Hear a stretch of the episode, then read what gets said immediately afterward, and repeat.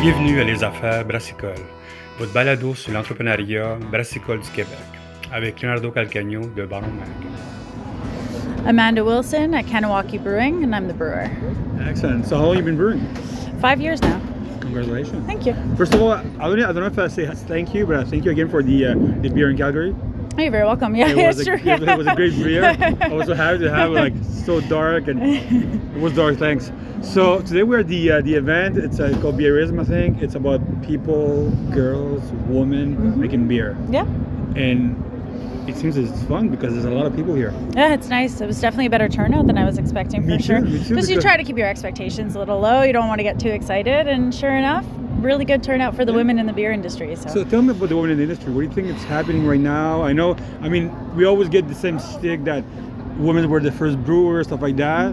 But I say, at the same time, they're like far from, you know, in the industry, like 70%, 80% mostly males, for sure. 80% 70 men are Mhm. white males, and there's like 20% of women, and there's like some, it's like that. So, so what do you think is happening in this right now? Do you think a renewal, something like that? I do, and I think it's changing, and it's you know there's definitely an upswing of women re-entering the industry. Um, again, getting back to the roots, like you had mentioned before, I think is super important. Uh, but it's nice to see there was a little bit of a stigma that you know the job is too hard, you have to be too physical.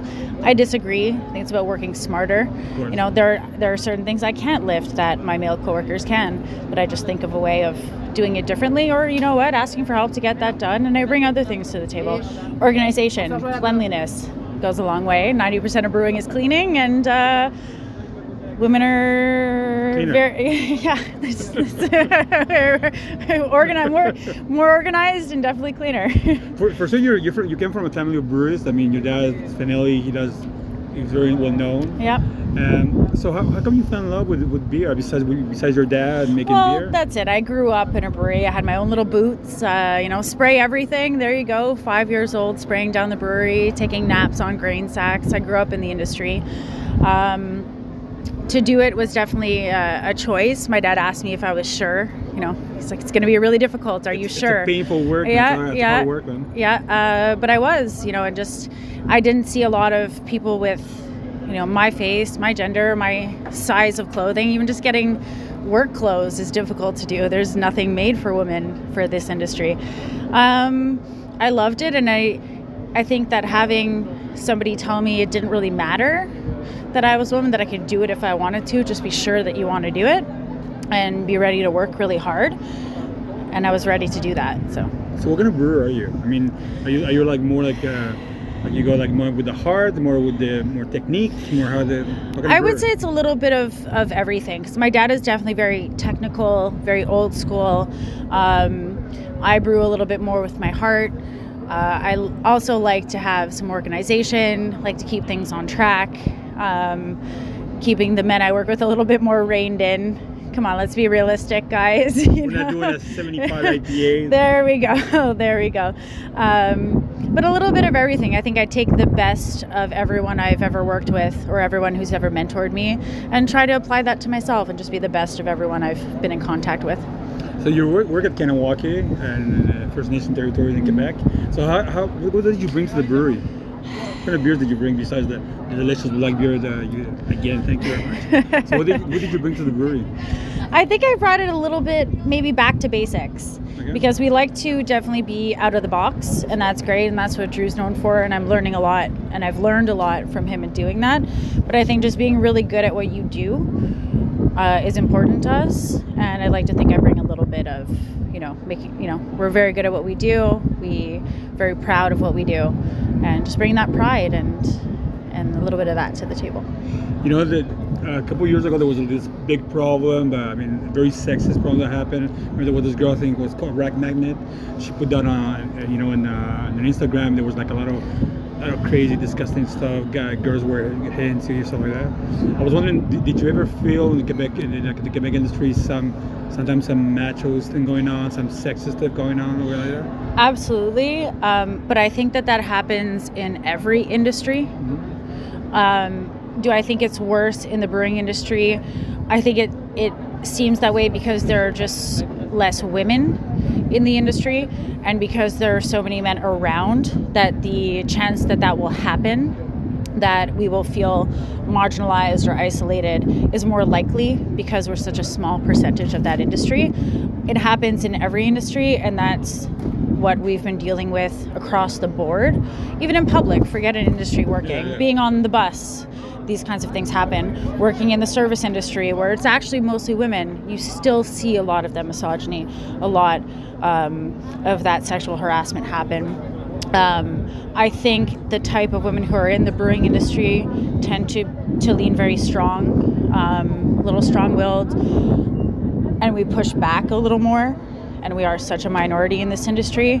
And I think just having events like this really brings into light how important we are in this industry, how valued we are, and the trend to have more of us in this industry is great. I mean, there are a lot of men here present, clearly here to support women in the industry. So while I've had that happen, absolutely, there's no question.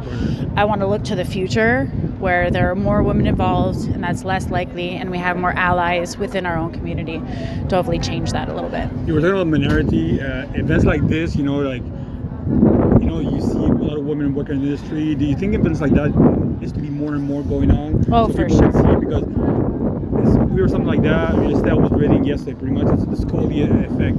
Like when people were watching X Files, a lot of people went to into into Miss, and Right. they said that sixty percent of women and 30 percent of uh, thirty thousand women is sixty percent because they watch X Files and they Right. want to go like that. Do you think stuff like that could, you know could help? You know, if you bring younger generation For to see who's working, Absolutely. blah blah events like that. Because I know you, I, I know Quebec now has a big boot, big boot. Um, I call this. Uh, I think there's a group here in Quebec for that. A pink boot. The pink boots. Boot- yeah, the so- pink the pink boots is yeah, the pink So boots do you think something like that will sure. be, be good for the, the industry to bring young girls, see what's happening? I mean, absolutely. That's that's like how I started, right? I had men in my family who are part of the brewing industry, and I just was brought up in it, and I never felt out of place in that industry, no matter what. And I have a very unique experience in that way. It's nice to see other people find their place in that, and the more that we have events like this, there is a place for you. We're making space for you to be here, and there's nothing that you can't do. You just might have to do it a little bit differently, and there's nothing wrong with that. And sometimes it's a lot smarter, it's more efficient, and there's So efficient. and to keep to, to keep us out and to kind of gatekeep this industry for yourself is doing doing the beer industry a disservice, for sure. First of April, fifth anniversary of Yes, Kentucky. yes, yes. We're getting ready. So what's happening? what, what are you guys bringing? Ooh, we have five five different uh, new releases. Two IPAs collabs with Toltec and Jackal Hop, an IPA, a double IPA. We've done some uh, funky stuff with some Cosmic Punch, some thiols, some. We've oh we've definitely uh, gone outside of the box with with these IPAs, which we're kind of known for our IPAs. So it's nice that we're doing things that in one beer we've done a lot of new techniques we've never done before. So fingers crossed it tastes good on uh, the day of. Uh, other than that, we have three barrel aged that we put into 500 ml bottles.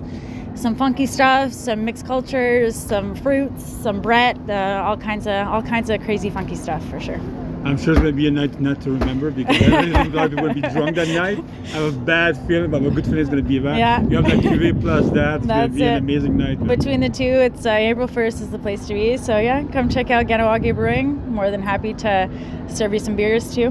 Are you guys got any food trucks, like that? Uh, well, we have our kitchen open. We're gonna do a little bit of a barbecue outside. Uh, we have we're gonna have a tent, a heated tent outside with some barbecues, a little jockey box with some taps out there, can sales to go. Uh, we kept our quantities kind of small, considering there's a lot of barrel aged stuff. So. First come, first serve. Don't miss out. I don't think we're gonna have much left over. So Yeah, if you don't, if you don't, it never have- it if you if you don't come on the first, you're gonna miss out. All right, well, thank you very much. Thank you.